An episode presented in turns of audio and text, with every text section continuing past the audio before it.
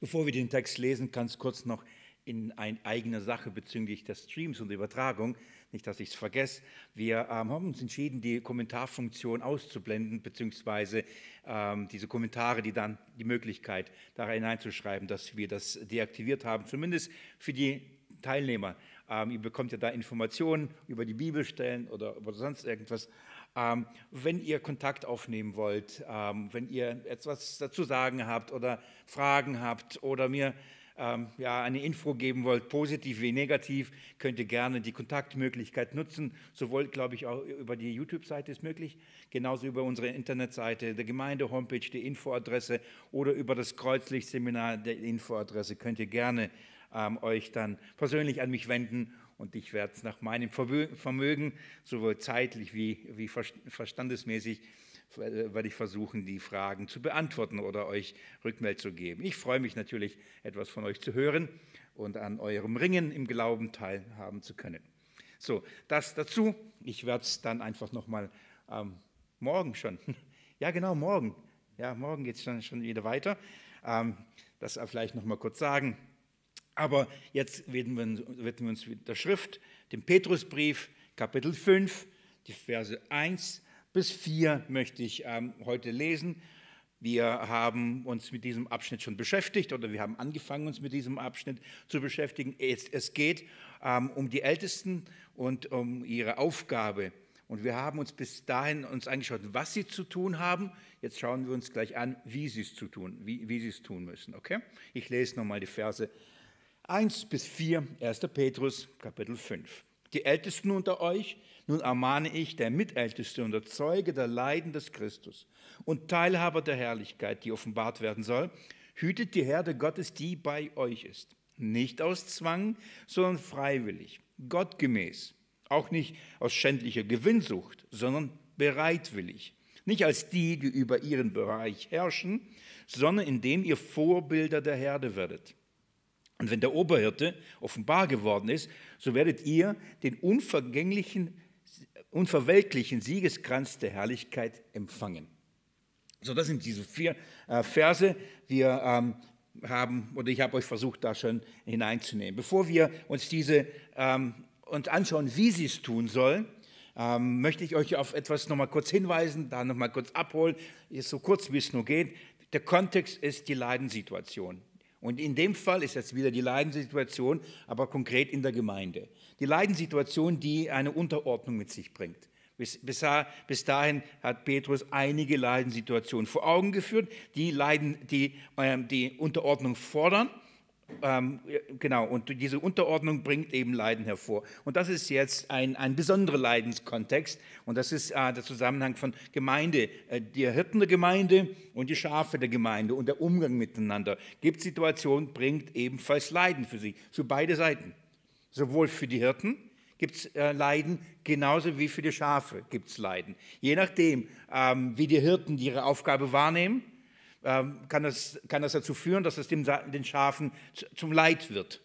Ähm, genauso aber auch zum Segen. Und genauso, ähm, wenn die äh, Hirten ihre Aufgabe wahrnehmen, gottgemäß wahrnehmen und die Schafe aber das nicht akzeptieren, kann das eben zum Leid führen, eben auch für die Ältesten bzw. für die Hirten. Es ist also eine ganz äh, umfassende Leidenssituation. Das Thema des Petrusbriefs hat sich in dieser Weise nicht geändert. Im Gegenteil, Petrus ähm, macht noch etwas Besonderes. Am Ende zeigt er nochmal äh, einen Aspekt, der für alle Leidenssituationen äh, wichtig ist, und das ist der Aspekt der, der, Demut. Nur als Erinnerung habe ich euch auch schon darauf hingewiesen. Auf eine Sache noch, und dann gucken wir uns konkret das an.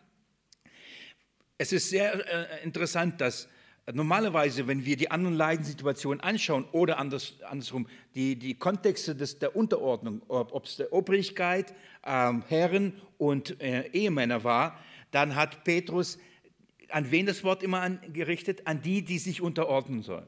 Also er hat gesagt, ordnet euch unter, zum Beispiel der Obrigkeit, und dann hat er das erklärt, was es bedeutet. Dann hat er gesagt, ordnet euch den Herren unter, und dann hat viel darüber geredet, wie diese Ordnung, Unterordnung auszusehen hat. Dann hat er darüber geredet, dass die Frauen ihren ungläubigen Männern sich unterordnen sollen, und da auch viel darüber geredet, um, um, um diese Unterordnung zu erklären. Jetzt ist es genau umgekehrt. Zu, den, zu der Obrigkeit, zu den Herren und zu den ähm, ungläubigen Männern hat er nichts gesagt. Er hat da nicht gesagt, ihr, äh, nur bei den Männern am Ende, kurz, aber sehr kurz. Ähm, aber er hat der Obrigkeit erstmal nicht erklärt, wie sie Obrigkeit sein soll. Er hat den, den Herren nicht erstmal erklärt, wie sie die Herren sein sollen, damit die Sklaven sich gerne unterordnen, damit die Bürger sich gerne unterordnen. Er hat das dies nicht erklärt. Aber jetzt, wenn es darum geht, äh, wenn es zu den Ältesten hier kommt, im Kontext der Gemeinde, schaut mal, wie viel sagt er zu den Jüngeren in Bezug auf die Unterordnung? Guckt mal euch Vers 5 an. Ebenso die Jüngeren ordnet euch den Ältesten unter. Ausrufezeichen. Das war's. Aber wie viel sagt er zu den Ältesten? Das sind die, Verse, vier Verse davor. Also er hat in, jetzt in diesem Kontext mehr zu denen zu sagen, die leiten und unter die jetzt die anderen sich unterordnen sollen. Warum? Ein, zwei Gedanken dazu und die halte ich an dieser Stelle für sehr, sehr wichtig. Der eine Grund ist darum, weil Petrus nichts der Welt zu, äh, zu sagen hat. Der Petrus hat nicht der Obrigkeit zu erklären, wie sie regieren soll, gottgemäß. Ich versuche in, permanent in allen Bibelstunden in unserem Kontext der Zeit zu zeigen, welche Aufgabe hat die Gemeinde, welche Aufgabe haben die Hirten äh, der Gemeinde. Und Petrus äh, erklärt nicht der Obrigkeit, wie sie regieren soll und sagt, wenn ihr euren Job richtig macht, dann können wir uns gerne euch unterordnen, dann werden wir euch auch unterordnen. Oder er sagt nicht, wenn die Regierung ihren Job richtig macht, so muss sie den richtig machen, dann ihr Schafe ordnet euch unter. Macht er nicht. Seine Aufgabe ist nicht, die Welt zu ermahnen, seine Aufgabe ist nicht, die Welt zu korrigieren, seine Aufgabe als Mitältester ist nicht, der, der Regierung zu sagen, wie sie regieren soll. Genau das Gleiche auch den Herren. Er richtet kein Wort an die Herren und sagt, hey, ihr Herren, bitteschön, jetzt macht mal euren Job richtig oder seid human, sozial, wie auch immer. Selbst an die Ehemänner sagt er an die Ungläubigen nichts. Er sagt, wenn dann nur an die Gläubigen. Am Ende kurz fügt er noch hinzu, dass die, wenn, wenn die nicht mit ihren Frauen gut umgehen und beten, ähm, die Gebete nicht erhört werden. Das ist ein kurzer Einschub und eine kurze, aber für die Gläubigen. Aber der Kontext sind ungläubige Männer. Warum macht Petrus das nicht? Weil, weil er nicht das tut, was heute viele Älteste machen. Sie denken, sie müssen die Welt verbessern. Sie, müssen, die denken, die müssen die, die, die, die Arbeitsverhältnisse verbessern. Die denken, die müssen alle Sozialstrukturen ver verbessern. Das, die Ausrichtung des Briefes und der Ältestenamtes an Petrus ist nicht an die Welt. Aber wenn es darum geht, an die ähm, Hirten und an die Ältesten und an die ähm, Verantwortung von Leitern zu reden und jetzt wendet es sich an die, an, zu den, der Gemeinde, dann nimmt er sich Zeit. Weil das ist die Aufgabe, die, die Leitung und die Verantwortung ähm, der Leitung der Gemeinde. Sie muss wissen, wie sie richtig handelt, damit die Schafe sich unterordnen können und richtig unterordnen können. Jetzt nimmt er sich Zeit und nimmt sie die zur Brust und sagt, macht's richtig. Ihr, ihr versteht, was ich meine? Er sagt nicht der Welt, macht's richtig. Ich sage euch gern, die Welt macht's nicht richtig. Er sagt, der Gemeinde macht's richtig. Er nimmt hier den Auftrag und richtet die aus, die er auszurichten hat. Er hat die Gemeinde auszurichten. Er hat die Ältesten auszurichten. Nicht die Regierung, nicht die Wirtschaft, nicht die Sozialstrukturen. Das hat er nicht auszurichten. Er hat die Gemeinde auszurichten. Und das ist äh, eine kurze Zusammenfassung von dem, was ich in der letzten Bibelstunde euch zeigen, zeigen wollte oder versucht habe zu zeigen, ist, was haben Sie für eine Aufgabe? Was haben sie? Die, die Hirten der Gemeinde oder die, ja, die Ältesten, die Hirten, haben die Aufgabe, die Gemeinde, die Herde Gottes zu weiden. Und ich fasse es nochmal so zusammen, sie haben keinen politischen, die haben keinen sozialen, die haben keinen irdischen Auftrag. Sie haben einen geistlichen, einen himmlischen Auftrag. Das ist ihre Aufgabe. Der Grund, warum ich so darauf poche und immer wieder betone, ist, weil man sehr schnell dazu neigt zu meinen, dass man die Prinzipien der Welt eben übernimmt und dann in die Gemeinde hineinbringt. Das heißt, Leitung wird oft so verstanden und auch oft die Gemeinde so geleitet, wie man zum Beispiel in der Firma das tut. Also wir, wir leben in dieser Welt und, und auch die, die Ältesten der Gemeinde haben ihre Aufgaben, haben Einige haben ihre normale Berufstätigkeit, manche stehen im, im, Beruf, nicht alle sind freigestellt worden, um den Dienst zu tun. Und prinzipiell sind wir geprägt von dieser Welt. Und dann werden Prinzipien übernommen und die Gemeinde wird geführt oft wie ein Unternehmen oder eine Firma oder ein Verein. Und diese Prinzipien werden übertragen und ähm, Methoden werden übernommen mit der Begründung, es funktioniert doch. Bei uns in der Firma funktioniert, wenn wir da diese Strukturen haben, wenn wir die Abläufe haben, wenn wir diese Regelungen haben, wenn wir das und das tun, dann wächst es und dann sind wir erfolgreich, wir werden wahrgenommen, unser Produkt wird gekauft, was auch immer. Und dann sagt man, warum? Wir können es doch für die Gemeinde doch auch anwenden. Wir können es doch für die Gemeinde ähm, so abpausen oder als Beispiel nehmen oder kopieren. Wenn es da funktioniert, warum sollen wir es nicht für die Gemeinde gebrauchen? Die Aufgabe zu leiten ist Jetzt kommen wir zu dem Wie. Schaut mal nochmal Vers 2 mit mir. Hütet die Herde Gottes, die bei euch ist, nicht aus Zwang, sage ich gleich was dazu, sondern freiwillig. Und jetzt kommt es. In gewisser Weise ist es der Schlüssel für das ganze Wie, gottgemäß. Nicht weltgemäß, gottgemäß. Die Ältesten, die Hirten haben die Gemeinde zu leiten, gottgemäß, wie es ihm gefällt, wie seine Gedanken darüber. Er, die Gemeinde gehört ihm, er hat sie sich teuer gekauft durch das Blut seines einzigen Sohnes, Sohnes, Jesus Christus. Ihm gehört sie. Und er darf und er wird bestimmen, wie diese, dieser Leib, wie die Gemeinde funktioniert und nach welchen Prinzipien. Das, das bestimmt keine, keine Gemeinde, das bestimmt keine Ältesten, das bestimmt auch keine Domination oder Konfession, keine Kirche. Das bestimmt Gott. Er sagt, wie haben die Ältesten ihre Aufgabe zu tun? Wie? Und das ist, was wir heute uns anschauen möchten. Es sind drei Paare. Petrus, denke ich, greift die drei wichtigsten Paare auf in, in, in einer Art und Weise, die sehr gut zusammenfassen, sehr gut auf den Punkt bringen, um was es wirklich geht. Drei Paare. Er, er sagt zuerst drei, er, er, nennt nicht zuerst, sondern er nennt drei Gefährdungen. Er, er, nennt drei Gefahren in diesem Leiten und dann zeigt er drei Auswege, drei Alter, nicht Alternativen, sondern drei Auswege, wie man es tun soll. Er sagt zuerst, wie man es nicht tun soll, und dann sagt er, stattdessen macht man so. Und das macht an drei Punkten. Welche drei Gefahren, worauf, was ist gottgemäß? Was ist gottgemäß? Das ist, ähm, er, er redet und sagt, es geht um eine Freiheit. Und zwar ist die innere Freiheit ist sehr entscheidend und sehr wichtig. Er beginnt bei der inneren Freiheit.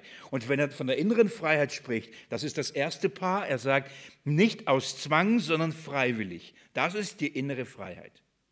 Und da redet er von der Motivation. Warum tun sie das, was sie tun? Und er richtet sie aus und sagt, wie soll man das tun? Man muss seine Motivation hinterfragen.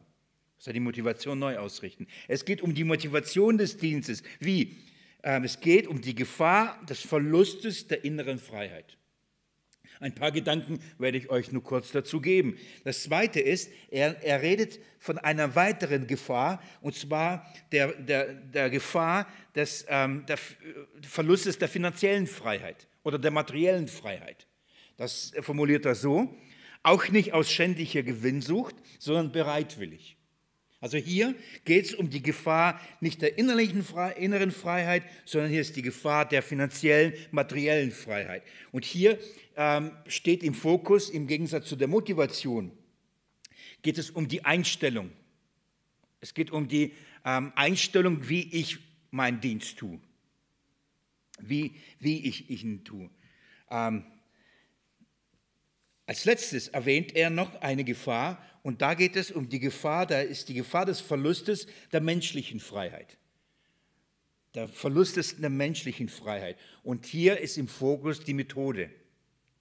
Hier ist im Fokus die Methode. Also die Motivation, die Einstellung und die Methode wird reflektiert und gezeigt, was ist Gott gemäß. Und diese drei Punkte, über diese drei Punkte muss man sich ähm, Gedanken machen und Rechenschaft geben. Und das ist die Ausrichtung, die für die Gemeinde Gottes eine Grundlage schaffen soll, dass sie gerne, gerne sich unterordnen. Als Paulus an die, äh, im Epheserbrief an die ähm, Frauen sich richtet, sich den Männern zu unterordnen, nachdem er schreibt, nimmt, äh, nimmt er sich viel Zeit, um den Männern zu sagen, was sie, wie sie ihre Frauen lieben sollen. Und er spricht ähm, in, in sehr intensiv darüber, wie, wie, sie das tun sollen. Ich glaube, fast, fast, fast bei jeder Hochzeit predige ich diesen Text, weil ich den Männern das sagen möchte. Das ist die Grundlage. Und, und auf, warum macht er das? Er sagt, wenn die Männer so die Frauen lieben würden, dann hätten die, die Frauen nicht so das Problem, sich zu, und, und, sich zu unterordnen. Also die Männer haben die Verantwortung vor Gott, einen Rahmen zu schaffen, wo, wo, wo die Frauen sich bereitwillig und freiwillig drunter stellen können. Ähm, wenn, wenn die Männer da versagen, äh, ist sehr schwierig, sehr, sehr, sehr, sehr, sehr schwierig. Und das ist eine ähnliche Situation, denn die Gemeinde ist ein, ähm, äh, oder die Ehe ist ein Bild auf die Gemeinde Jesu und da, da, da, da laufen die, die gleichen Prinzipien. So, die Ältesten stehen in der Verantwortung, so die Gemeinde zu leiten, dass die Schafe sich ihnen gerne unterordnen. Und ähm, die Merkmale ist es, Motivation, Einstellung und, ähm, und die Methode. Okay? Also gucken wir uns an. Ich gehe mit euch so durch und werde ähm, einfach ein paar Kommentare dazu geben, ein, ein paar erklärende Worte. Ähm, da ich das schon, wie gesagt, vor fünf Jahren mal gemacht habe und die Aufnahmen da sind, wem es zu kurz oder zu oberflächlich, oberflächlich ist, der kann es gerne nochmal nachhören. Ich habe mich entschieden, wie gesagt, nicht zu tief in die Einzelheiten zu gehen, sondern hier und da bestimmte Dinge, ähm, auf, auf bestimmte Dinge aufmerksam zu machen. Also, gucken wir uns das erste Paar. Äh, Petrus schreibt, nicht aus Zwang, sondern freiwillig. Also die, ähm, die erste Gefährdung, die innere Freiheit steht auf dem Spiel, die, der Verlust der inneren Freiheit. Die, der Dienst soll nicht aus einer Notlage heraus geschehen, beziehungsweise nicht aus einer Zwangslage heraus geschehen. Ich, was ich damit meine, ist Folgendes. Ähm, ich will damit nicht sagen, dass wenn Not an Mann ist, dass man dann nicht handelt. Das ist, das, das ist nicht, was ich damit sagen möchte. Wir haben in dem Zusammenhang über die Gnadengaben gesprochen vom Petrusbrief. All das habe ich euch im Vorfeld versucht zu, zu entfalten. Sondern gabengemäß, wenn Gott beruft ähm, und, und an die Gabe gibt und an, in das Amt hineinstellt und man ist eingesetzt durch den Heiligen Geist, so wie Paulus es gesagt hat. So, so darf dieser Dienst nie aus einer Angst aus, oder aus Druck oder aus einem Zwang heraus geschehen. Oh, ich muss. Keine, keine Freiheit, ähm, keine inneren Freiheit. Ich, wir werden gleich sehen, was das Gegenteil äh, dagegen ist. Das heißt, wenn mein, mein Dienst aus Zwang her, herrührt, das heißt, ich, schon, ich muss schon wieder Oh, schon wieder das tun, schon wieder eine Besprechung, schon wieder dahin gehen, schon wieder dienen, schon wieder das, oh, schon wieder kommt der Nächste, auch schon wieder ruft er mich an, schon wieder, schon wieder, schon wieder ein Gottesdienst, schon wieder. Wenn, wenn, wenn das als, als Zwang empfunden wird, das heißt, ich muss es tun, es wird von mir erwartet, ist es nicht gottgemäß. Und die Ältesten dürfen nicht aus Zwang, weil sie halt müssen, an den Dienst ausüben. Die Gefährdung äh, der inneren Freiheit, äh, äh, geht, also da, ist sie, ist die, da ist sie groß, wenn ein Zwang auf uns liegt. Es gibt ja einen po positiven Zwang. Paulus spricht von einem positiven Zwang. Er sagt, mit 2. Korintherbrief, glaube ich, ist das 2. Kapitel 5, glaube ich, sagt er, ein Zwang liegt auf mir, ich muss das Evangelium ähm, predigen. Damit meint er nicht, ich will nicht, aber ich muss und dann quäle ich mich dahin und, und mache das, sondern es treibt ihn treibt etwas an und zwar etwas weit Größeres als ich muss es tun. Da gibt es eine Kraft, da gibt es eine Kraft, die ihn dazu bringt, diese Dinge zu tun, obwohl es so schwierig ist, obwohl es ihn alles kostet, obwohl es in Verfolgung, Leid, Schmerz, Mühe, Depressionen, alles, was ihn kostet. Aber es gibt eine, eine andere Kraft, eine andere innerliche Antriebskraft, die ihn dazu bringt, diesen Dienst zu tun. Es ist kein Zwang. Es ist nicht, ich muss es tun. Wer Gott dient, und wir sind jetzt konkret natürlich im Kontext der Ältesten. Vielleicht sage ich das euch noch an dieser Stelle. Wenn ihr da sitzt und hört und denkt, puh, gut, dass das nur den Ältesten gilt. Voll gut, dann jetzt äh, habt ihr euer Blatt und jetzt schreibt ihr euch auf und dann hakt ihr ab, ob unsere Ältesten das entsprechen oder nicht. Und dann sagt, alles klar. Ich werde am Ende von diesen, dieser Liste, wenn wir durchgegangen sind, euch zeigen, was der Sinn der ganzen Sache ist. Wenn die Ältesten das tun, dann hat das ein Ziel, Vorbilder für die, für die, für die Gemeinde zu sein. Das heißt, die Gemeinde soll an den Ältesten lernen. Genau das, über was wir jetzt gerade reden. Das heißt, grundsätzlich, wenn ich Gott diene und es für mich ein Zwang ist, Ich muss es tun. Ich will es nicht, aber ich muss es tun, aus welchen Gründen auch immer. Es, es gibt verschiedene Gründe, die mich dazu bringen könnten, Dienste zu tun. Zum Beispiel, ein, äh, es ist eine, äh, ein Erwartungsdruck. Alle denken von mir, ich, oder man, man denkt, alle erwarten das von mir, dass ich das tue. Ich habe keine andere Wahl. Meine Eltern erwarten das, meine Familie erwartet das, mein, mein, meine Frau oder meine Gemeinde, mein, mein, mein Kreis, meine Freunde, alle erwarten von mir, dass ich das tue, dass ich das mache. Viele Menschen sind davon angetrieben durch eine Fremderwartung. Die wollen permanent den anderen gefallen, sie wollen permanent ähm, Dinge tun, von denen sie denken, dass andere Leute von sie erwarten. Sie tun das nicht aus einer inneren Freiheit. Sie sind, nicht frei zu sagen, ich mag's oder ich mach's nicht sondern sie denken, ich muss es tun. Und es gibt verschiedene Gründe, warum ein Zwang auf einem liegen kann, dass man es tut. Man kann sich selbst einen Zwang auflegen. Ja, wenn ich das nicht tue, dann gefällt, äh, liebt Gott mich nicht. Wenn ich das nicht tue, dann lieben die Menschen mich nicht. Wenn ich das nicht tue, dann werde ich das nicht bekommen oder das nicht sein. Man, legt, man verliert die innere Freiheit zu sagen, ich tue es oder ich tue es eben nicht. Sondern man, man, man denkt, man, man ist in einer Situation, man muss es tun. Es gibt verschiedene Gründe, auch egoistische Motive, die einen, einen Zwang auflegen, die an, antreiben. So nicht, so nicht.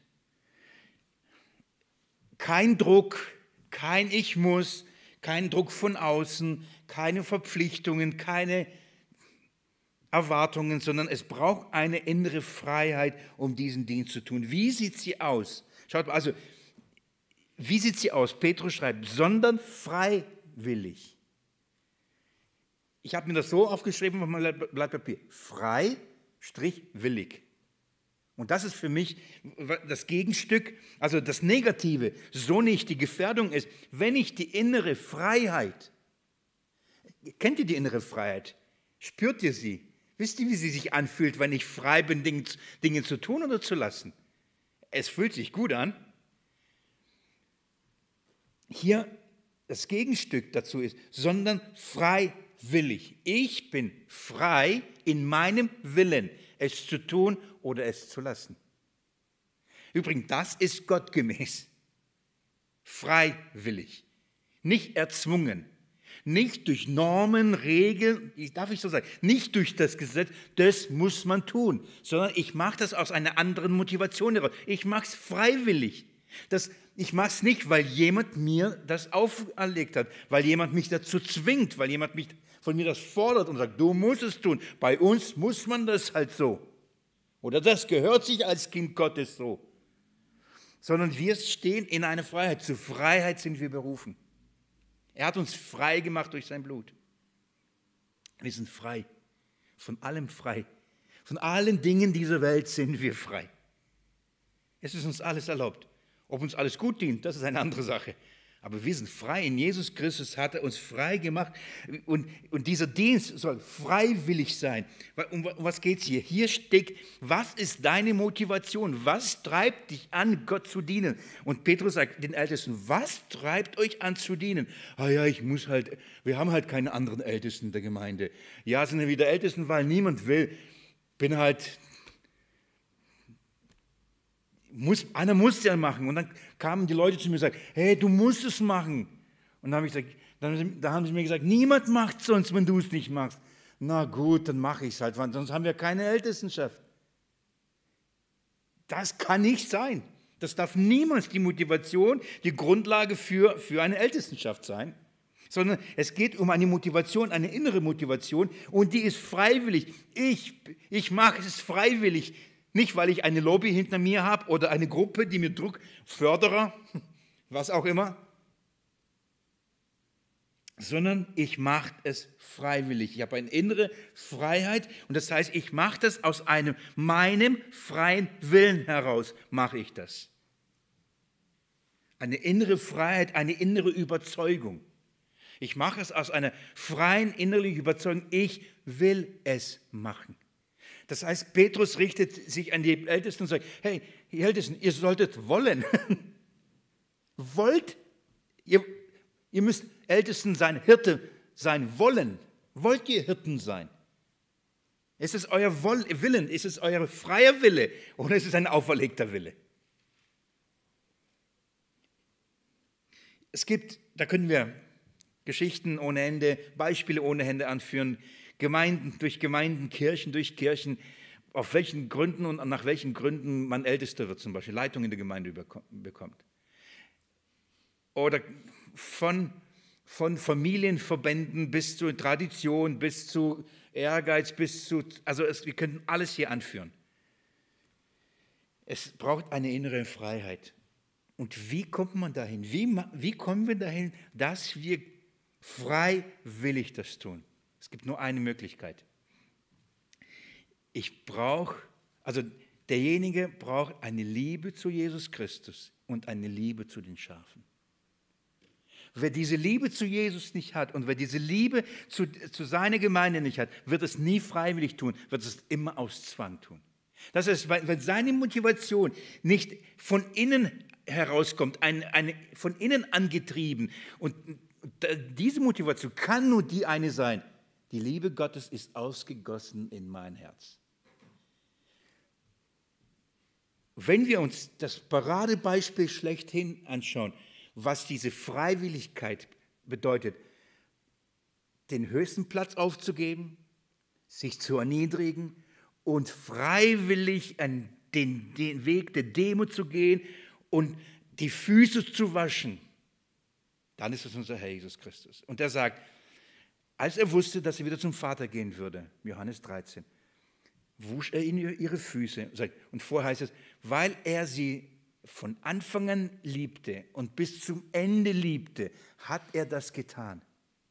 Dies war eine freiwillige Handlung.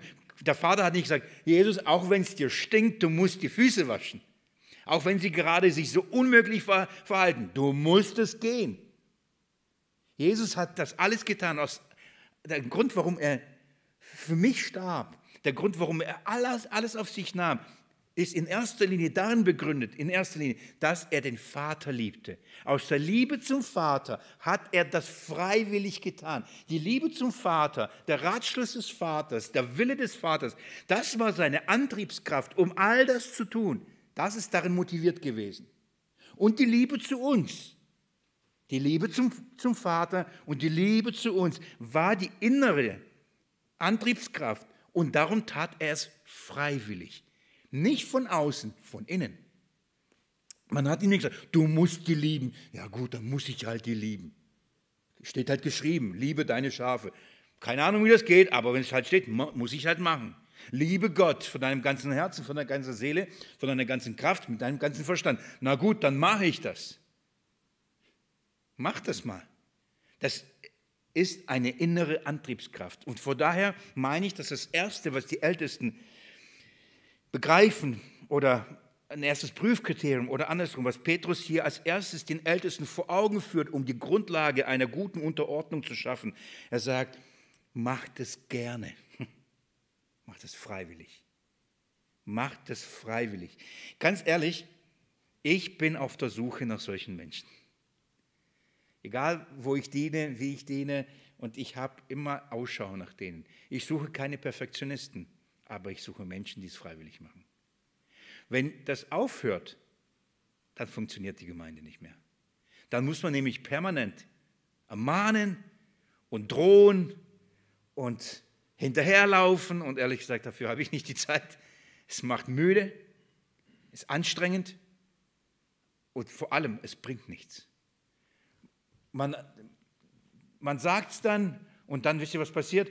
Zweimal funktioniert es, beim dritten Mal widerwillig, beim vierten Mal schleicht sich ein und dann war es das wieder. Wenn es keine innere, innere, innere Antriebskraft gibt und die ist außerhalb, nicht weil ich als Hirte oder Älteste sage, du, wäre gut, wenn du das tust.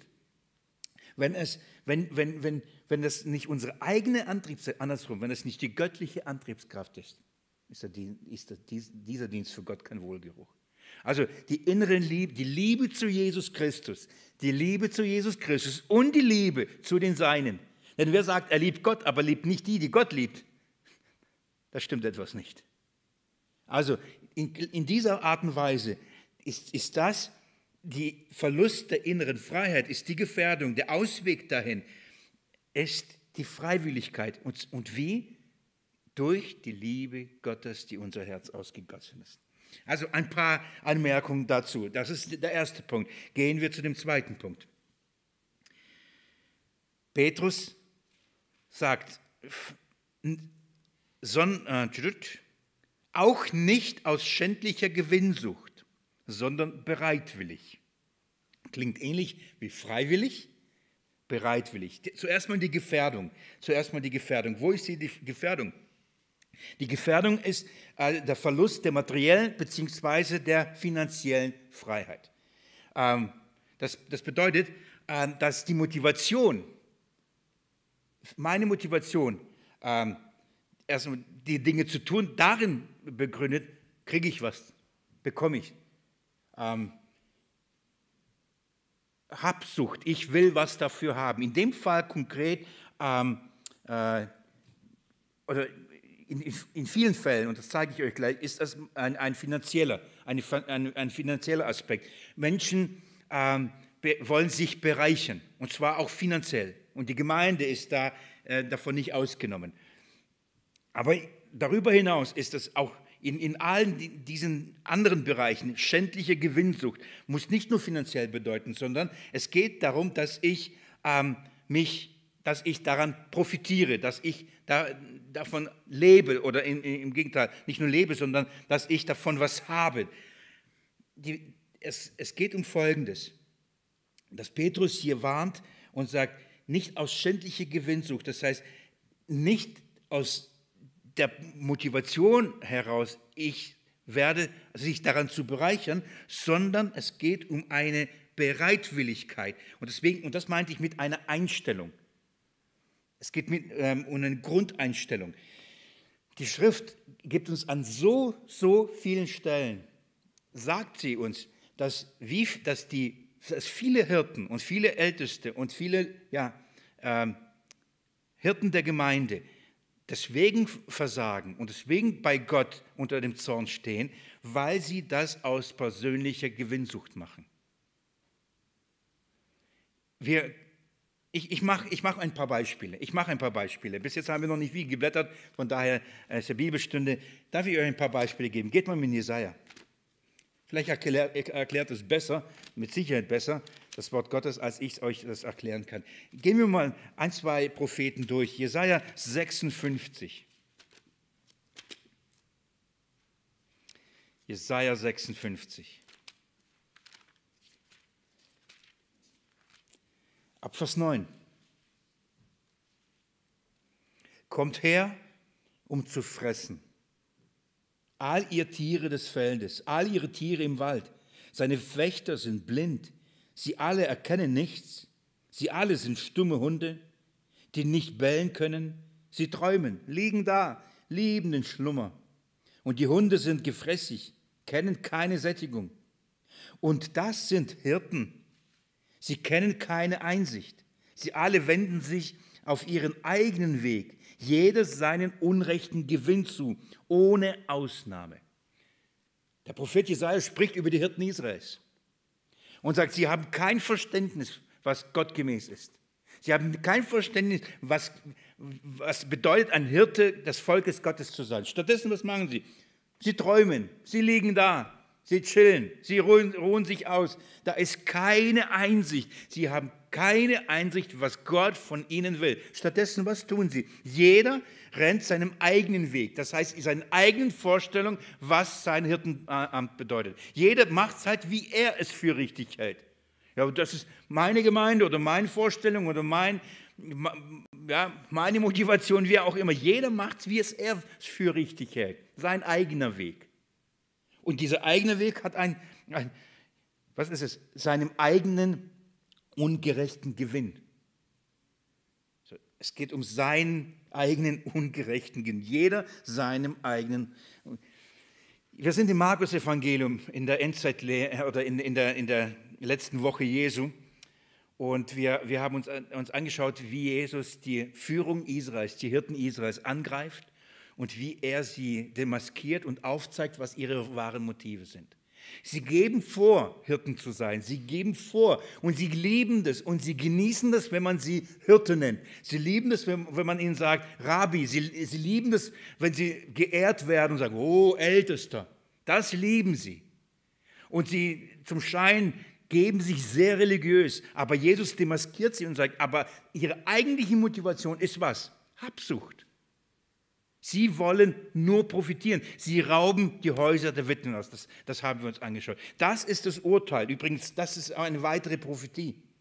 Die, die Motivation aber eigentlich ist, keine, keine materielle Freiheit, keine finanzielle Freiheit. Nein, sie sind getrieben von ihrer Begierde, sie sind getrieben von ihrer Habsucht. Und diese Habsucht, ich, ich will sagen, kann finanziell oder persönlich sein. Man kann, man kann sich auch bereichern und nicht nur mit materiell, man kann sich auch bereichern an Komplimenten, an Stellung, an, an Ansehen, an Einfluss. All das kann damit hineinspielen. Aber im Wesentlichen ist ein Merkmal falscher Hirten, Hirten, die nicht gottgemäß leiten, ist, ihre Antrieb und ihre Motivation ist finanziell. Fürs Geld wollen die machen. Wenn ihr mir Geld zahlt, mache ich es. Keine Bezahlung? Nee wenn, das, wenn, wenn, wenn der Maßstab für Dienen die Entgeltung ist, dann stimmt in der, in der, in der, in der Einstellung nicht. Die, die Motivation, da, da, darüber reden wir jetzt erstmal nicht. Da ist da schon gar Liebe zu Gott und den Schafen ist da überhaupt nicht vorhanden. Aber die Einstellung ist, ich muss entlohnt werden, ich muss belohnt werden, man muss mich entschädigen. So viel mache ich für die Gemeinde, was bekomme ich dafür? Was kriege ich dafür? So viel engagiert, so viel gemacht, so viel geleistet. Was kriege ich dafür? Und da sieht man, oh, guck mal, der eine hat das gekriegt, der andere kriegt das. Ja, warum, warum kriege ich es nicht? Was ist die Einstellung? Warum machen wir das, was wir tun? Warum? Die Einstellung ist persönlicher Gewinn. Und sei es nur ein Lob sei es nur eine Anerkennung. Aber im extremsten Fall ist es Habsucht. Und wisst ihr, was die Bibel sagt, was Habsucht ist? Götzendienst. Und das haben sie, die Hirten Israels in Jerusalem begangen. Ich habe es euch letzten Sonntag versucht zu zeigen. Sie haben Götzendienst im Haus Gottes betrieben, indem sie sich permanent an den Schafen bereichert haben. Permanent bereichert haben. Man lädt Referenten, Prediger ein und, und, und, und und dann heißt es, ähm, für den und den Betrag kommen wir, komme ich. Drunter nicht. Glaubt mir, ich, ich sage so, wir sind in unserem heiligen Land hier unten, Süddeutschland, noch gut aufgestellt. Wenn wir die Welt anschauen, was da läuft, was die Grundmotivation für all das ist, wir werden, wir werden erschreckt, erschreckend feststellen, dass es, einfach, dass es darum geht, finanziell sich zu bereichern. Ich habe für mich ein, ein, ein vor, vor, vor, einiger Zeit einen Grundsatz gefasst, weil man, man lebte permanent in der Spannung der, der, der Versorgung und ähm, der Abhängigkeit, dass man darauf angewiesen ist, wenn man keinen Nebenberuf hat ähm, oder wenn man nicht als Zeltmacher arbeitet sozusagen. Und dann ähm, aber in dieser Haltung niemals erst für Geld zu tun. Ich habe zum Beispiel einen Grundsatz, wenn ich, wenn ich gefragt werde, ähm, was, was mein Dienst kosten würde, ich sage nichts. Wenn der Herr euch aufs Herz gibt, etwas zu zahlen, ich bin ihm dankbar und euch auch. Wenn nicht, dann eben nicht. Aber umsonst habe ich es bekommen, umsonst gebe ich es weiter. Das ist, und, ähm, und ich habe dann durch Vorbilder für mich einen Entschluss gefasst, niemals um Geld zu fragen. Und aus einem Grund, damit nicht ein, ein Eindruck entsteht, ich mache es für Geld. Weil ich früher das, ähm, man fährt, fährt, fährt und äh, hat Dienste, auch weiter, viele Kilometer spult man hin und kommt, äh, dient, fährt nach Hause und die, die, den Leuten kommt nicht mal auf die Idee, die Fahrtkosten einzuerstatten. Und da sitze ich zu Hause und denke ich, saß ich, ja, soll ich Sie fragen, ob Sie mir wenigstens Fahrtkosten erstatten? Und am Anfang habe ich das so geschrieben und das hat mir so ich habe das so ungern. Wäre es vielleicht, bitte versteht mich nicht falsch, ich will nicht so habgierig und hab rüberkommen, aber vielleicht könntet ihr mir die Fahrtkosten erstatten für die Fahrt nach was weiß ich. Und dann, oh, und dann, dann habe ich abgeschrieben, dann, was habe ich getan? Ich habe so gerungen. Dann, dann habe ich so, so, habe ich wieder geschrieben, bitte versteht mich, ich will nicht das Geld und so. Und, und in mir war immer dieses, und dann habe ich irgendwann mal am, am Punkt irgendwann mal gesagt, ich werde nie wieder fragen. Und glaubt mir, ich als, als Zeugnis gab einige Situationen, wo ich kurz davor war, wieder zu fragen. Und, und das ist ein Ringen gewesen. Ich sagte, nein, ich mache es nicht. Und es gab einige Zeugnisse, könnte ich einiges erzählen. Und ich habe mir gesagt, nein Herr, ich habe es mit dir ausgemacht, du wirst für mich sorgen. Du bist mein Arbeitgeber. Du wirst für mich sorgen. Abgegeben, ich habe die Mail gelöscht, nicht geschickt. einen Tag später aufs Konto, zack, war da. Mehr als ich gedacht habe. Mehr als Fahrtkosten nicht nur einmal hat der Herr so mich bestätigt und mich auch so geleitet und auch in mir eine, eine Ruhe einkehren lassen, zu, zu, zu, indem er mir gesagt hat, Wille, ich sorge für dich. Ich sorge für dich. Wenn, wenn, wir was, wenn wir das tun, wenn wir den Schafen dienen, um daran uns zu bereichern, wegen den Finanzen, hm, um davon zu leben, ein Beruf. Nein, das ist, das ist nicht gottgemäß, sondern es geht um eine Einstellung. Und die Einstellung ist, wir machen es nicht deswegen. Geht mal mit mir in Jeremia 6. Jeremia 6. Ich gebe euch nur ein, zwei Beispiele. Ich habe mir ein paar rausgesucht aus der Fülle. Die Schrift ist voll davon. Darf ich euch sagen, die Schrift sagt, dass eigentlich falsche Hirten, ein Kennzeichen der falschen Hirten ist, die machen fürs Geld. Daran kann man falsche Hirten, falsche Propheten erkennen, sie machen es fürs Geld. Und das, ist, das zieht sich durch die ganze Bibel durch. Jeremia 6, ab Vers 13 lese ich. Denn von ihren Kleinsten bis zu ihren Größten machen sie alle unrechten Gewinn. Und von den Propheten bis zum Priestern üben alle Falschheit. Und sie heilen den Bruch der Tochter meines Volkes oberflächlich und sagen, Friede, Friede. Wisst ihr, warum sie das tun? Ich sage euch, warum sie das tun. Die, die, die kommen und predigen nur gute Botschaften. Und ich sage euch warum. Weil wenn sie schlechte, äh, wenn sie von Sünde überführen, wenn sie eh mit der Sünde konfrontieren werden, dann haben sie Angst. Sie kriegen nicht genug Spenden. Da wird sie keine mehr unterstützen. Da wird sie keine mehr fördern, da würde keine mehr bezahlen. Wenn einer immer die Wahrheit sagt, sollen, sollen wollen sie nicht. Und deswegen, was machen diese falschen Hirten, falsche? Sie reden den Menschen nach den Ohren. Warum? Solange die zahlen, sage ich, was sie hören wollen. Solange Schaut mal, das meine ich Verlust der finanziellen materiellen Freiheit. Wenn ich aufgrund dessen, dass ich sage, wenn ich die Wahrheit Gottes predigen werde, die Gemeinde so leiten werde, wie Gott es will und nicht wie die Hirten, äh, wie die Schafe es wollen, dann kann sein, dass sie mich rausschmeißen. Kann sein, dass ich auf der Straße stehe und dann kein, kein Gehalt mehr kriege. Und wenn ich sage, oh nein, aber wie, wie kann ich mein Haus zahlen, mein Auto zahlen, meine Rente zahlen oder meinen Lebensunterhalt, den ich mir, wenn das der Maßstab ist, dann sage ich es lieber nicht. Dann predige ich lieber diese Texte nicht. Dann sage ich lieber diese, diese Wahrheit nicht. In dem Moment, wo ich das tue, dann verliere ich die finanzielle Freiheit. Wenn ich das um des Gewinnes will und selbst nicht der Bereicherung, dann sage ja, aber dann stehe ich dann, dann bin ich arbeitslos. Da kann ich doch nicht einfach. Vers, Vers 15. Sie werden zu Schanden, sagt Gott, weil sie Gräuel verübt haben. Doch sie schämen sich keineswegs. Ja, Scham kennen sie nicht. Ihnen ist ja nicht mal peinlich zu sagen, das mache ich für Geld. Ja, ich muss auch leben. Du verdienst dein Geld, ich muss auch mein Geld verdienen. Das ist ihnen nicht mal unangenehm. Geht man in Hesekiel 34.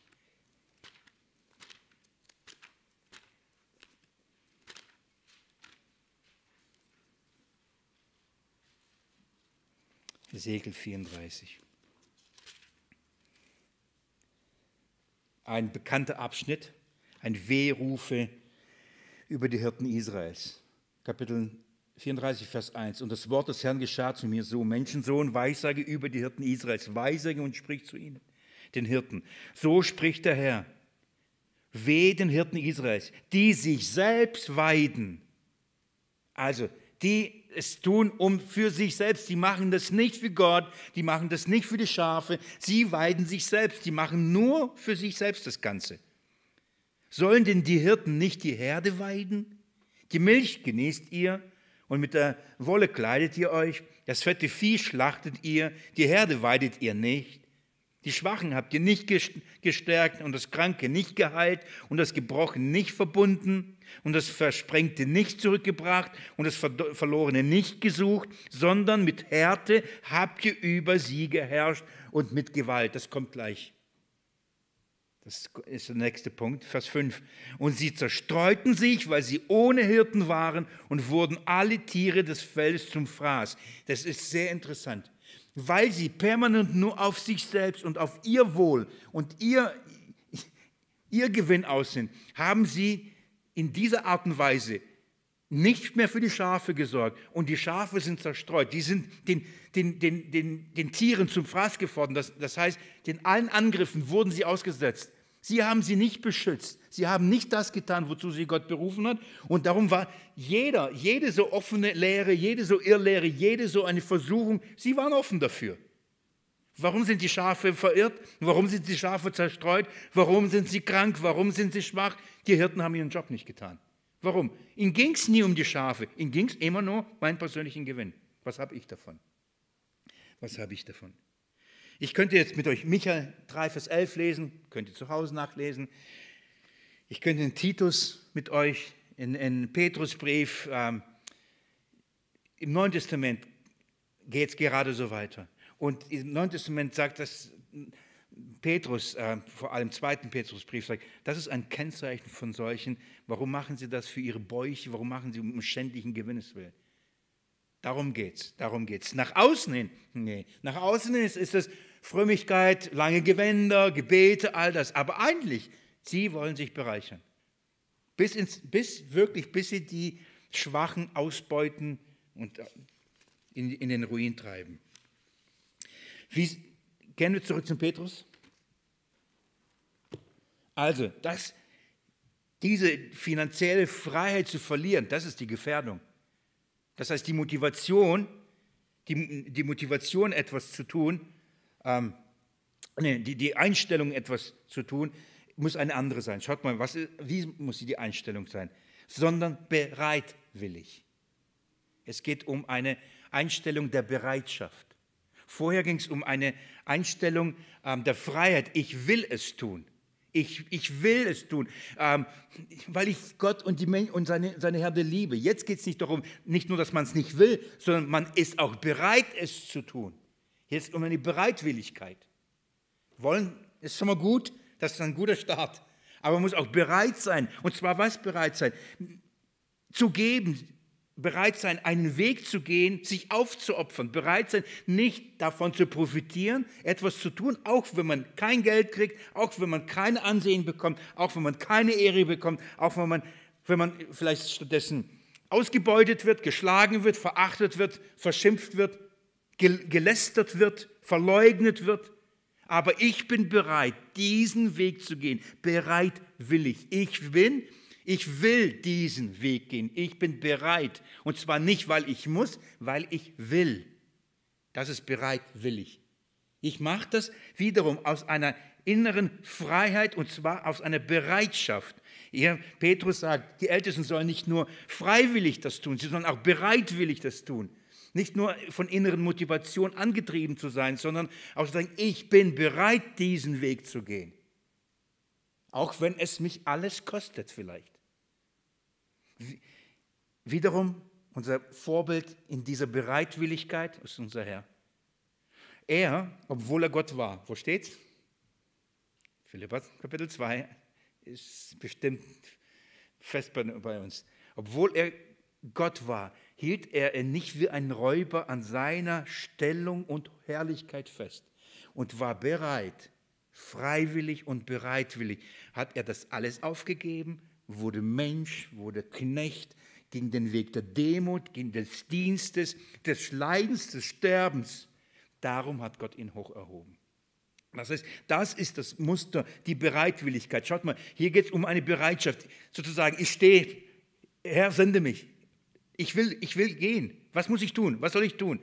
Ähm, es kann sein, du wirst verlässert. Egal, das will ich tun. Es kann sein, das wird dich echt einiges kosten. Egal, das will ich, ich, ich, ich bin bereit. Es kann sein, das wird das, du wirst das nicht bekommen, das wirst du nicht bekommen, das wirst du nicht bekommen. Ja, ich bin bereit. Ich bin bereit. Das ist eine ganz andere Motivation als, okay, guck mal, überschlagen. Äh, Kriege ich das? Habe ich denn das? Kriege ich das? Nee, hm. ich weiß nicht, ob es sich lohnt. Die Hirten sollen nicht darauf aus sein, persönliche Gewinnsucht, nicht aus schändlicher Gewinnsucht diese Dinge zu tun. Das ist nicht das, was Gott von ihnen möchte. Wie gesagt, Jesus Christus ist unser Vorbild. Paulus ist ein weiteres Vorbild. Jesus, dann kommt Paulus. Was es bedeutet, bereitwillig. Guck mal, Jesus beruft ihn. Andersrum, Jesus erscheint ihm in seiner Herrlichkeit. Die, die Liebe Gottes erfüllt das Herz von Paulus. Dann sagt Jesus zu Paulus, Paulus, du wirst jetzt für mich ein Zeuge sein. Paulus übrigens konnte es kaum erwarten. er, ist sofort raus und hat in Damaskus überall, er musste überall er musste davon erzählen. Er sagt, das ist was er sagt, die Liebe Christi treibt mich. Und dann sagt Jesus zu ihm, Paulus, ich sende dich zu den Nationen. Aber weißt du was? Ich sag dir, ich sag dir erstmal, was du vorher alles leiden musst. Du wirst das erleben, das erleben, das erleben, das erleben. Er hat ihm ganz genau gesagt, was kommen wird. Bevor es passierte, Paulus wusste, worauf er sich einlässt. Und er sagt, na gut, ich habe ja keine andere Wahl. Er hat es bereitwillig, er hat es bereitwillig getan. Nach solchen suche ich. Nicht nur nach Freiwilligen, sondern auch Bereitwilligen. Nicht nur nach die, die Gott dienen wollen, sondern die auch bereit sind, es zu tun, die sich engagieren, bei denen man nicht ständig hinterher muss, ja, ja, kannst du vielleicht und das wäre doch so schön, sondern sie, sie, sie kommen und, und sie tun es. Sie tun es. Sie tun es einfach. Warum? Weil sie verstehen, für wen sie es tun weil sie verstehen, warum sie es tun. Weil sie Gott lieben, weil sie Jesus lieben und weil die, die Schafe lieben. Sie sind bereit. Es gibt eine Grundbereitschaft, ihm zu dienen. Und kein Zwang oder keine persönliche Gewinnsucht. Oh Freunde, ich, hab, ich hätte Angst, ich habe Angst vor meinem Herzen. Und ich habe Angst vor den Herzen der Schafe. Wenn Gott ähm, auf einmal äh, uns demaskieren würde, wie viel von unserem Dienst, von unserem sogenannten Freiwilligkeit würde als Zwang heraus, sich herausstellen. Wie viel von unserer Bereitwilligkeit würde aus ähm, persönlicher Gewinnsucht heraus, äh, herauskommen? Andersrum, wie viel würde bleiben? Wie viel würde bleiben? Paulus spricht ja darüber, dass das Feuer der Verfolgung ähm, ähm, es offenbaren wird. 1. Korinther äh, 3. Wenn's, wenn an dem Tag, wo es mal heiß wird, wird sich zeigen, was deine Freiwilligkeit und deine Bereitwilligkeit kostet. Und das ist unser Kontext. Wenn es schwierig wird, wenn es dann, wenn Leiden stattfindet, wenn der Kontext des Leidens ist, dann offenbaren sich die, wirklich die Motive, warum man etwas, warum etwas tut. Und dann werden sich viele an ihm ärgern. Und viele sagen, dass der Preis ist mir zu hoch. Das ist es mir nicht wert. Boah, mich verleugnen? Wo sind meine Rechte? Wo ist meine Gesundheit? Wo ist meine Stellung? Warum? Persönliche Gewinnsucht. Es geht immer, ich muss was davon haben. Darum haben wir diese ganzen Grundrechtsdebatten und meine, unsere Ansprüche, all das. Es geht immer um Gewinn. Ich muss was davon haben. Schaut mal, so, solange uns niemand an, an, unseren Gewinn, in welcher Form auch immer geht, sind wir die glücklichsten und die vorbildsten Christen. Da muss einer uns nur etwas von unserem Gewinn abstreichen, etwas wegnehmen. Auf einmal werden wir laut. Auf einmal wird es laut. Also, so nicht. Lass uns den letzten Punkt noch kurz anschauen. Das, der dritte Punkt, die dritte Gefährdung. Er, er schreibt, nicht als die, die über ihren Bereich herrschen, sondern indem ihr Vorbilder der Herde werdet. Jetzt spitzt sich das zu, worum es ihm eigentlich geht. Hier ist die Gefährdung der Verlust der menschlichen Freiheit. Das heißt, man ist daran gebunden oder ähm, an, an die Menschen.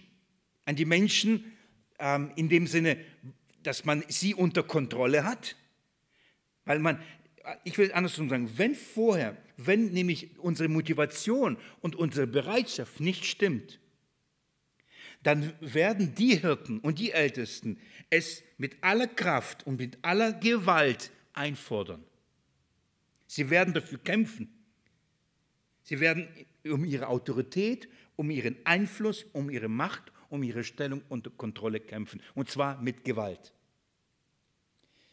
Schaut euch an, als Jesus kam und die Führung Israels überführte und sie demaskierte von ihrer falschen Motivation und von ihrer ähm, Habsucht. Was haben sie getan? Sie wollten umbringen. Sie haben alles dafür gesorgt, dass er nicht mehr da ist, dass das nicht offengelegt wird, dass ihre Motive und ihre Haltungen nicht bloßgestellt werden, haben sie mit Gewalt ihn umgebracht, mit Gewalt ihn beiseite geschafft. Das, das, es geht hier um, um Macht, es geht hier nicht um Dienst für Gott und für die Schafe, es geht hier um Macht, um Stellung, um Einfluss, um Kontrolle. Warum? Ja, damit man sich selbst bereichert. Wenn, wenn ich da nicht Stellung nicht habe, wenn ich diesen Einfluss nicht habe, wenn ich diesen Dienst nicht habe, wenn ich diesen Bereich nicht habe, dann kann ich das nicht tun. Dann, kann ich, dann habe ich keinen kein Einfluss, dann, dann habe ich nicht das, was ich aber brauche.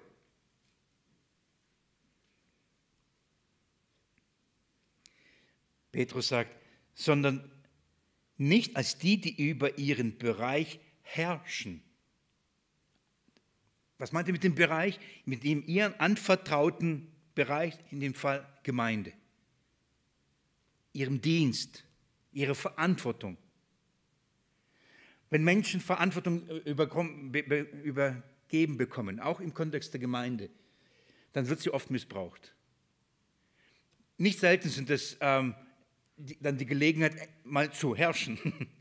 mal jetzt kann ich sagen, Jetzt kann ich Einfluss nehmen, jetzt kann ich gestalten, jetzt kann ich prägen. Ich, ich, ich, ich. Und letztendlich, und selbst wenn man da kein Geld verdient, geht es darum, um persönlichen, um Ehre, um Stellung, um Anerkennung, was auch immer die Motivation äh, und, und die, die Bereitschaft äh, da uns vorantreibt. Und dann zeigt sich das. Das ist, das ist eine Bewährung und nicht nur eine Bewährung, da zeigt sich, ob jemand ein guter Hirte ist oder ob er nicht ein guter Hirte ist. Geht es ihm darum zu herrschen, zu kontrollieren, zu beherrschen oder geht es darum, ein Vorbild der Herde zu sein? Ein Vorbild der Herde zu sein.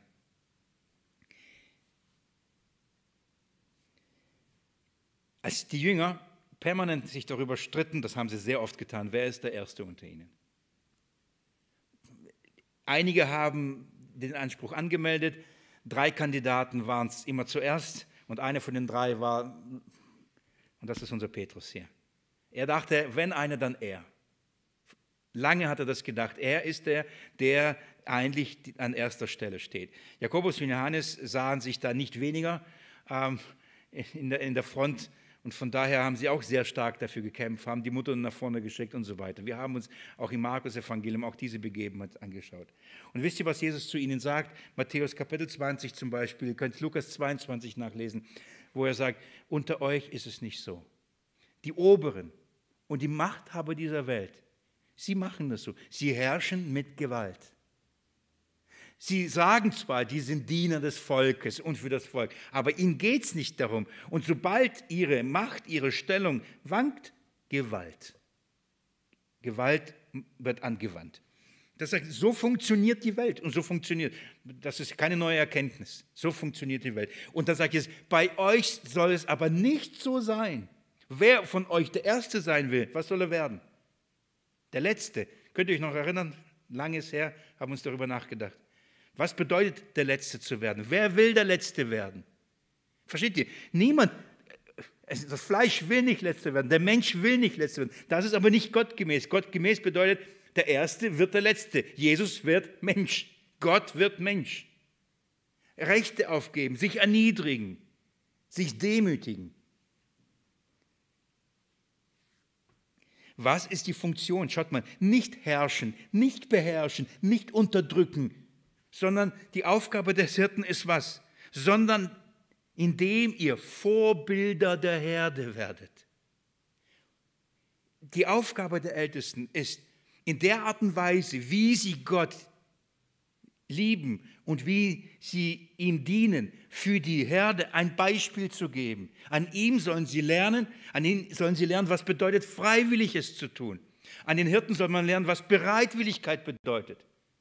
Wenn, wenn, wenn die Ältesten permanent aus Zwang den Dienst tun, was sollen die Schafe lernen, wie man dienen soll? Wenn die Ältesten permanent ähm, keine Bereitschaft zeigen zu dienen, was sollen die Schafe dann lernen, wie man Gott dient? Mit welcher Bereitwilligkeit?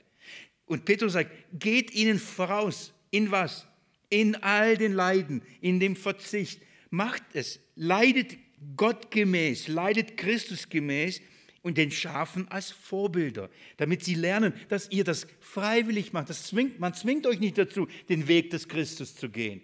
Und, man, und ihr das bereitwillig macht. Niemand, ihr macht es nicht für euch, um euch zu bereichern, sondern für, für Gott.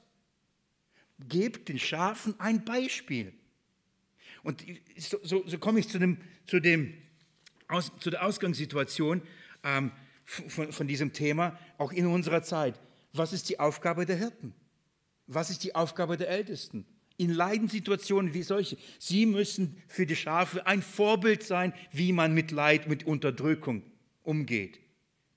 Und wenn die aber die, die Hirten sagen, nee, freiwillig mich drunter stellen, niemals freiwillig auf mein Recht verzichten, von wegen, bereitwillig etwas Gutes zu tun. Nee. Das Böse mit dem Guten überwinden, bereitwillig, widerwillig. Wenn, dann wieder, dann trage ich halt die blöde Maske. Es geht aber, die Hirten sollen in dem, wie sie leiden, für die Schafe ein Vorbild sein. Darum wendet sich Petrus jetzt an die Hirten und sagt, werdet Vorbilder der Herde. Sie sollen euch nachfolgen. Ich habe mir einige Stellen aufgeschrieben, einige schöne Stellen. Die Uhr sagt, ich schon rum. Philippa 13, 17 bis 19. 2. Thessalonicher 3, 7 bis 9. Timotheus Kapitel 4, Vers 12, Titus Kapitel 2, Vers 7, wo Paulus sagt, ahmt uns nach. Paulus sagt zu Timotheus, Timotheus, du hast, bist mir nachgefolgt. Ich war für dich ein Vorbild in Leiden, in Ketten, im Dienen und du bist mir nachgefolgt. Und dann sagt er, bitte sei jetzt ein Vorbild für die anderen. Sei ein Vorbild, Titus, sei ein Vorbild für die jungen Männer, für die jungen Frauen sein Vorbild für, für die Alten, für die, er, er, er fordert die jungen Pastoren auf, sagt, in, de, in der Art und Weise, wie ihr dient, seid den anderen ein Vorbild. Und er selbst ist ein Vorbild, was bedeutet zu leiden, ungerechterweise in Ketten gefangen zu sein und, und ein, einen, einen Freuden, Freudesbrief zu schreiben, wie an die Philipper. Die Aufgabe der Hirten ist Vorbilder der Härte sein, in Leiden, in diesen Situationen. Und ich schließe so ab mit Vers 4. Und wenn der Oberhirte offenbar geworden ist, so werdet ihr den unvergänglichen Siegeskranz der Herrlichkeit empfangen. Was ist der Lohn? Was ist die Motivation? Was ist, was ist der, der Gewinn, nach dem sie trachten? Was ist der Gewinn, wo sie zu Recht nicht ungerechterweise sehnen. Es ist der Siegeskranz der Herrlichkeit. Wenn Jesus offenbart wird, dann bekommen sie den Siegeskranz der Herrlichkeit. Was ist der Siegeskranz der Herrlichkeit? Das ewige Leben. Darum geht's. Das ist, was wir erstreben. Das ewige Leben mit und bei ihm. Eine Ausrichtung, es, auf das Kommen Jesu sich auszurichten. Das ist unser persönlicher Gewinn. Nicht auf der Erde, das ist der persönliche Gewinn. Und da sollen die Hirten Vorbilder sein. Sie sollen Christus entgegen als Unterhirten gehen und die Schafe mit sich nehmen und auf, auf Christus sich ausrichten, auf, auf den herrlichen, unverweltlichen, das heißt auf den unverweltlichen Siegeskranz, von dem Paulus am Ende seines Lebens, als er an Timotheus schreibt, 2 Timotheus 4, 7 bis 8, sagt er, ich habe mein, meinen Wettlauf habe ich vollbracht. Ich, ich bin gelaufen. Meinen Dienst habe ich getan. Nun werde ich empfangen. Ich lese es. mit diesem, mit diesem will, ich, will ich beenden. Das ist ein herrlicher Abschnitt. 2. Timotheus, ihr müsst nicht weit blättern, Kapitel 4, 7 bis 8. Das ist ein, ein, ein guter Abschluss. Ich habe den guten Kampf gekämpft. Ich habe den Lauf vollendet. Ich habe den Glauben bewahrt. Darum geht's. Den Glauben bewahrt. Fortan liegt mir bereit der Siegeskranz der Gerechtigkeit. Jetzt wissen wir, die Gerechtigkeit, die uns von Gott geschenkt wird in Jesus Christus, das wartet auf ihn. In der, den der Herr, der gerechte Richter, mir als Belohnung geben wird an jenem Tag. Das ist die Belohnung. Jetzt schaut mal, was hier steht. Mir als Belohnung geben wird an jedem Tag. Nicht allein aber mir, sondern auch allen, die seine Erscheinen lieb gewonnen haben. All die werden genau das Gleiche bekommen, was ich auch. Paulus kriegt nicht mehr. Er bekommt das gleiche ewige Leben wie wir. Aber all die, die sich auf, das, auf die Erscheinung Jesu ausgerichtet haben, die auf das Leben mit Jesus und auf die Ewigkeit ausrichten und nicht auf hier, auf dieses Leben. Darum geht es hier. Und ich denke, das ist eine gute Ausrichtung, das ist ein, ein, ähm, eine gute Grundlage für die Jüngeren. Damit, dann, dann können sie sich den, diesen Ältesten unterordnen, weil sie sehen, dass sie das gerne machen, dass sie es freiwillig machen. Und dann ist es, sollte es doch etwas leichter sein, diesen Ältesten zu folgen, nämlich Christus entgegen. Ich will an diesem Punkt Schluss machen. Nächsten Mittwoch gehen wir weiter und mit großen Schritten kommen wir dem Ende vom Petrusbrief zu.